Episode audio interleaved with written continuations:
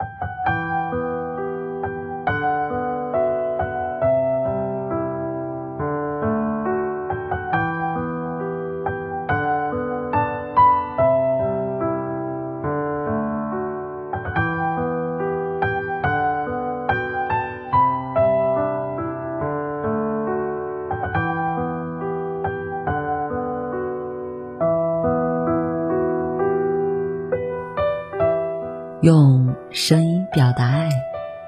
用心倾听最美的故事。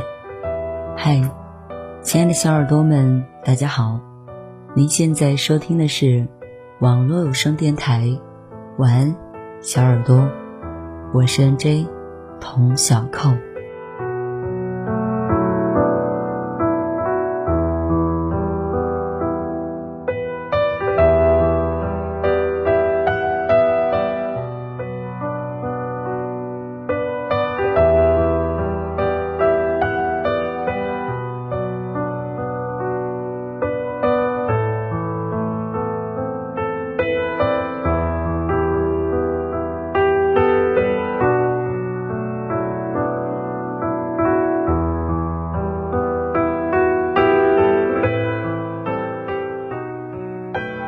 在《奇葩说》一战成名后，马薇薇被贴上了京剧女王的标签。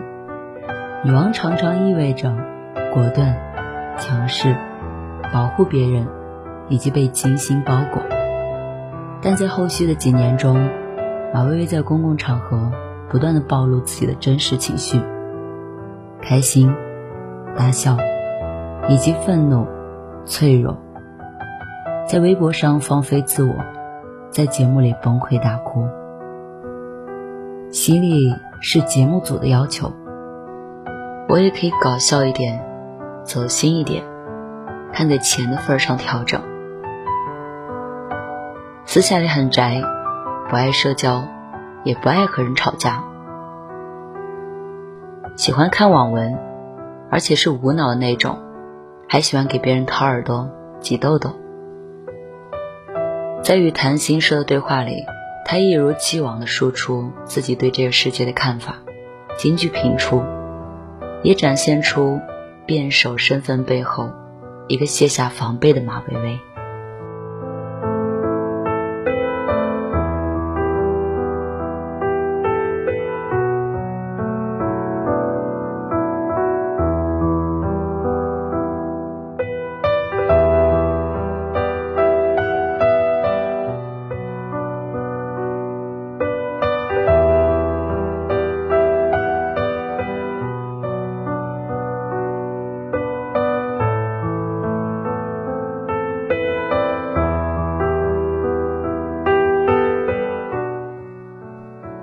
受伤人，生人勿近。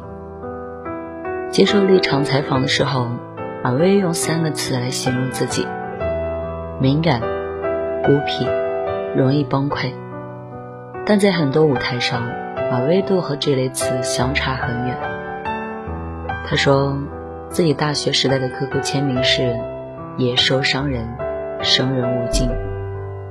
或许这个形象更加贴近我们对于聚光灯下他的印象。当马薇薇戴着方框眼镜出现在《奇葩说》的辩论场上，会让人不由自主的期待他接下来会说出怎样让人拍案叫绝的句子。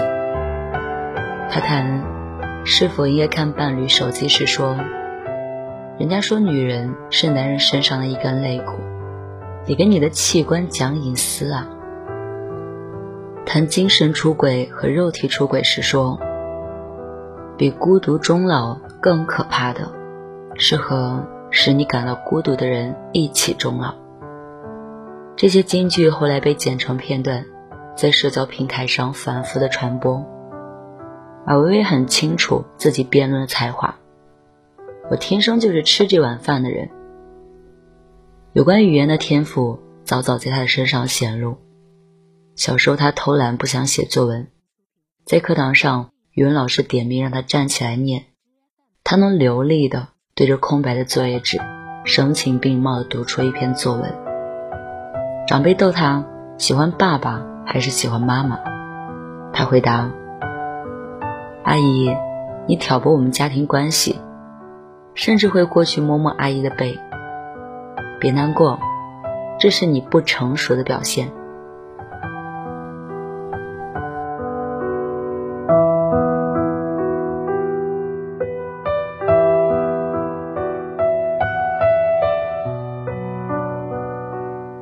喜欢马薇薇的人常常会提起她多年前的成名战。二零零三年，国际大专辩论赛上，对手巧妙地设下陷阱问题，等着马薇薇上钩，却被马薇薇以极快的反应化解。她的每一次反击结果，台下都会响起掌声。这一场比赛，以马薇薇为主力的中大辩论队赢下了冠军。辩神林正江形容她说。我不惧怕任何一个思辨，除非那个思辨旁边的三辩是马薇薇。在辩论圈里，马薇薇有一个外号叫“温柔一刀”，能卖萌，能搞笑，也能在关键时刻给对手致命一击。辩论场上，马薇薇高能的输出常常怼到对手哑口无言，以至于蔡康永开始替场上的辩手求饶。我好不忍心看他们被你凌迟。他喜欢辩论，因为辩论可以在场上全方位的恶心对方，展示自己的智力优越感，而且还不担心挨揍。有人说他是京剧女魔头，有人质疑他是不是有些刻薄，但马薇从来不在辩论场上掩饰自己的犀利。我经常奇怪。这个鬼鬼祟祟的人间，喜欢温柔婉约的泼着脏水，以示为人高洁，却不肯明刀明枪的干上一场。他常常会发声，也会用撕的方式与网友对峙。在马薇薇的身上，很容易看到公众人物们习惯隐藏起来的攻击性。他喜欢在喝了酒之后，到社交平台上输出观点。聊与舆论漩涡中的事件，也聊自己的过去和当下的心情。当我们问起他是否会后悔时，马薇薇回答：“后悔，但是不删。”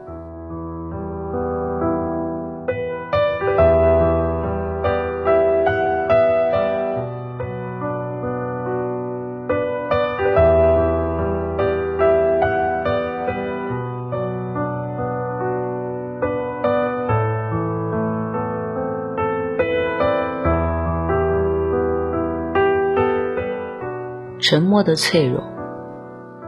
我们是普通人，我们必须很痛苦，忍辱负重，充满克制的长大。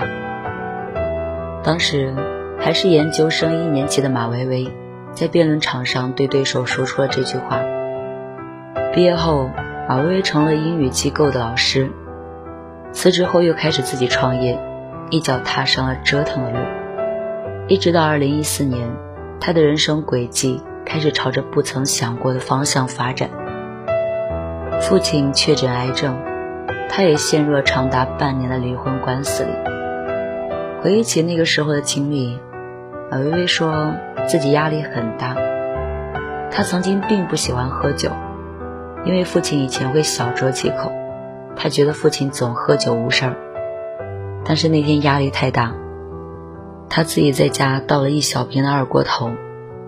一边喝，一边看到父亲从房间里走出来，拍拍他的肩膀。当家做主了，知道不容易了吧？我这样手握着我爸的手，那个瞬间，我觉得我长大了，我觉得我理解他了。生活正在向马薇薇施压，而他决心用改变的方式做出抵抗。对于马薇薇来说，人生需要一剂强心剂，不能在苦难中自我沉溺。当接到《奇葩说》制片人的邀约时，马薇薇决定去北漂。她带着锐气向命运反击，方言：“我倒要看看北京这座城市，老娘爱不爱得起。”一记耳光扇在生活的脸上，终于有了回音。马薇薇在辩场上。金句频出，热搜上时不时出现她的身影，很多人都记住了这个犀利又鬼马的女孩。奇葩说带给她从未有过的关注和热度，但也因为她的行为和言论引起了争议。黄志忠在舞台上提起这些谩骂。曾经有一个朋友聊天时告诉他，只要一想到人群里就可能会有一两个人是曾经在网络上骂过我的人，就会觉得痛苦和心悸。我觉得每个人都在对我笑，可是我害怕他们在想什么。马东问旁边正在抹眼泪的马薇薇：“你认识这个朋友吗？”马薇薇说：“我就是那个朋友。”那时候大家才知道，他在一五年底得了抑郁症。在聚光灯下看起来所向披靡的马薇薇，开始展露自己的疲惫。他说自己最崩溃的时候，是别人曾在微博下面辱骂你全家癌症。父亲开着小号去回复，癌症是不传染的。他开始承认，人生起起伏伏，有些事情我看不开。抑郁症让他有时候浑身疼，有时候浑身无力，有时候不想见人，有时候不想见到这个人世。这一切，他一直选择不说。抱歉，我对人性有最恶毒的揣测，病症。无非是让亲者痛，仇者快。这期节目播出来，我收到最恶毒的私信是：“你怎么也出来卖惨了？罪有应得。”在后来的采访里，马薇薇试着剖析自己。很多舆论评价在我预料之中，但我对舆论的承受力相对比较脆弱，在我预料之外。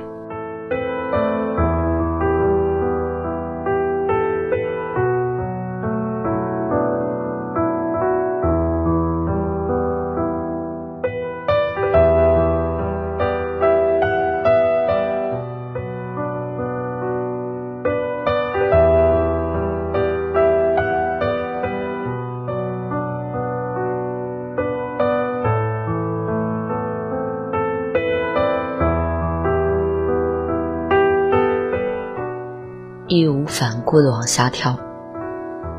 马东曾经形容微微像一个套娃，外面的娃娃快意恩仇，内里包裹着柔软和痛苦。他也因此格外的着迷辩论的理性，完全基于立场和逻辑，与对方进行言语上的对抗。这是我们最为熟悉的马薇薇，粉丝会将她形容为教导主任。因为他能一句一句的将对方怒到哑口无言，辩论带给他很多理性的思考、逻辑思考的能力，用以平衡他不计后果的感性和疯狂。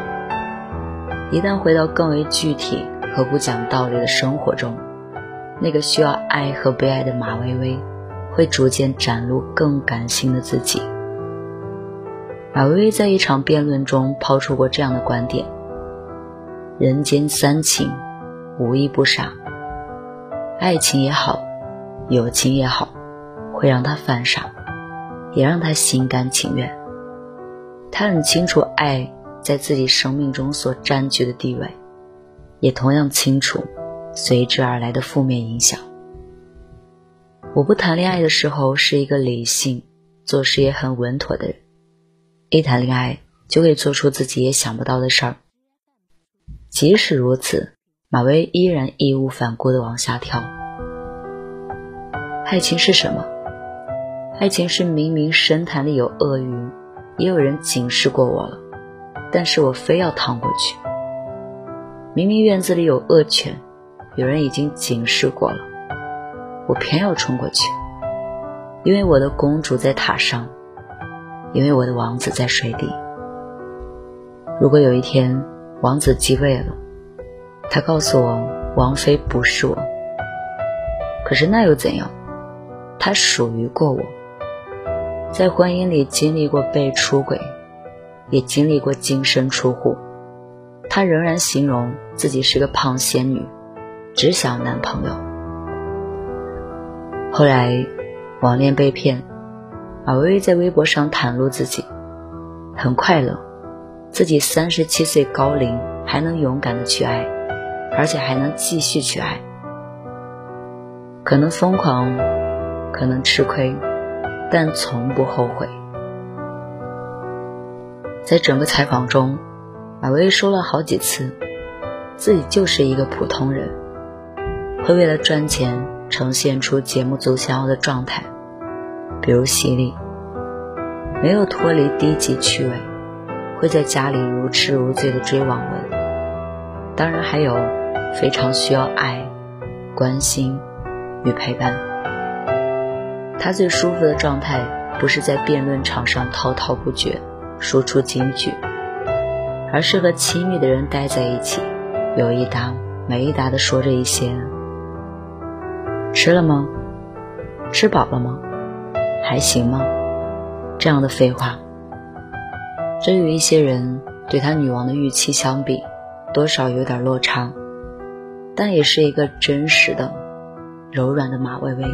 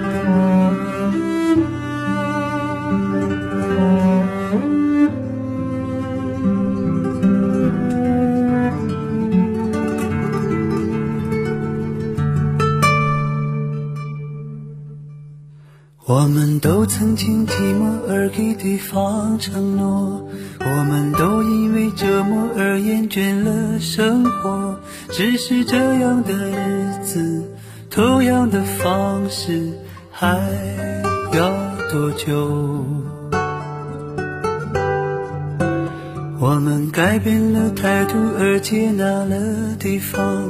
我们委屈了自己，成全谁的梦想？只是这样的日子，还剩下多少已不重要。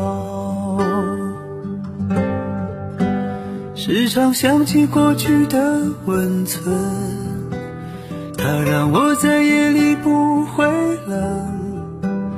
你说一个人的美。两个人能在一起是缘分，早知道是这样，像梦一场，我才不会把爱都放在同一个地方。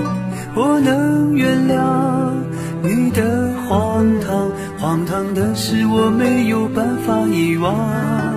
早知道是这样，如梦一场，我又何必把泪都锁在自己的眼眶？让你去疯，让你去狂，让你在没有我的地方坚强。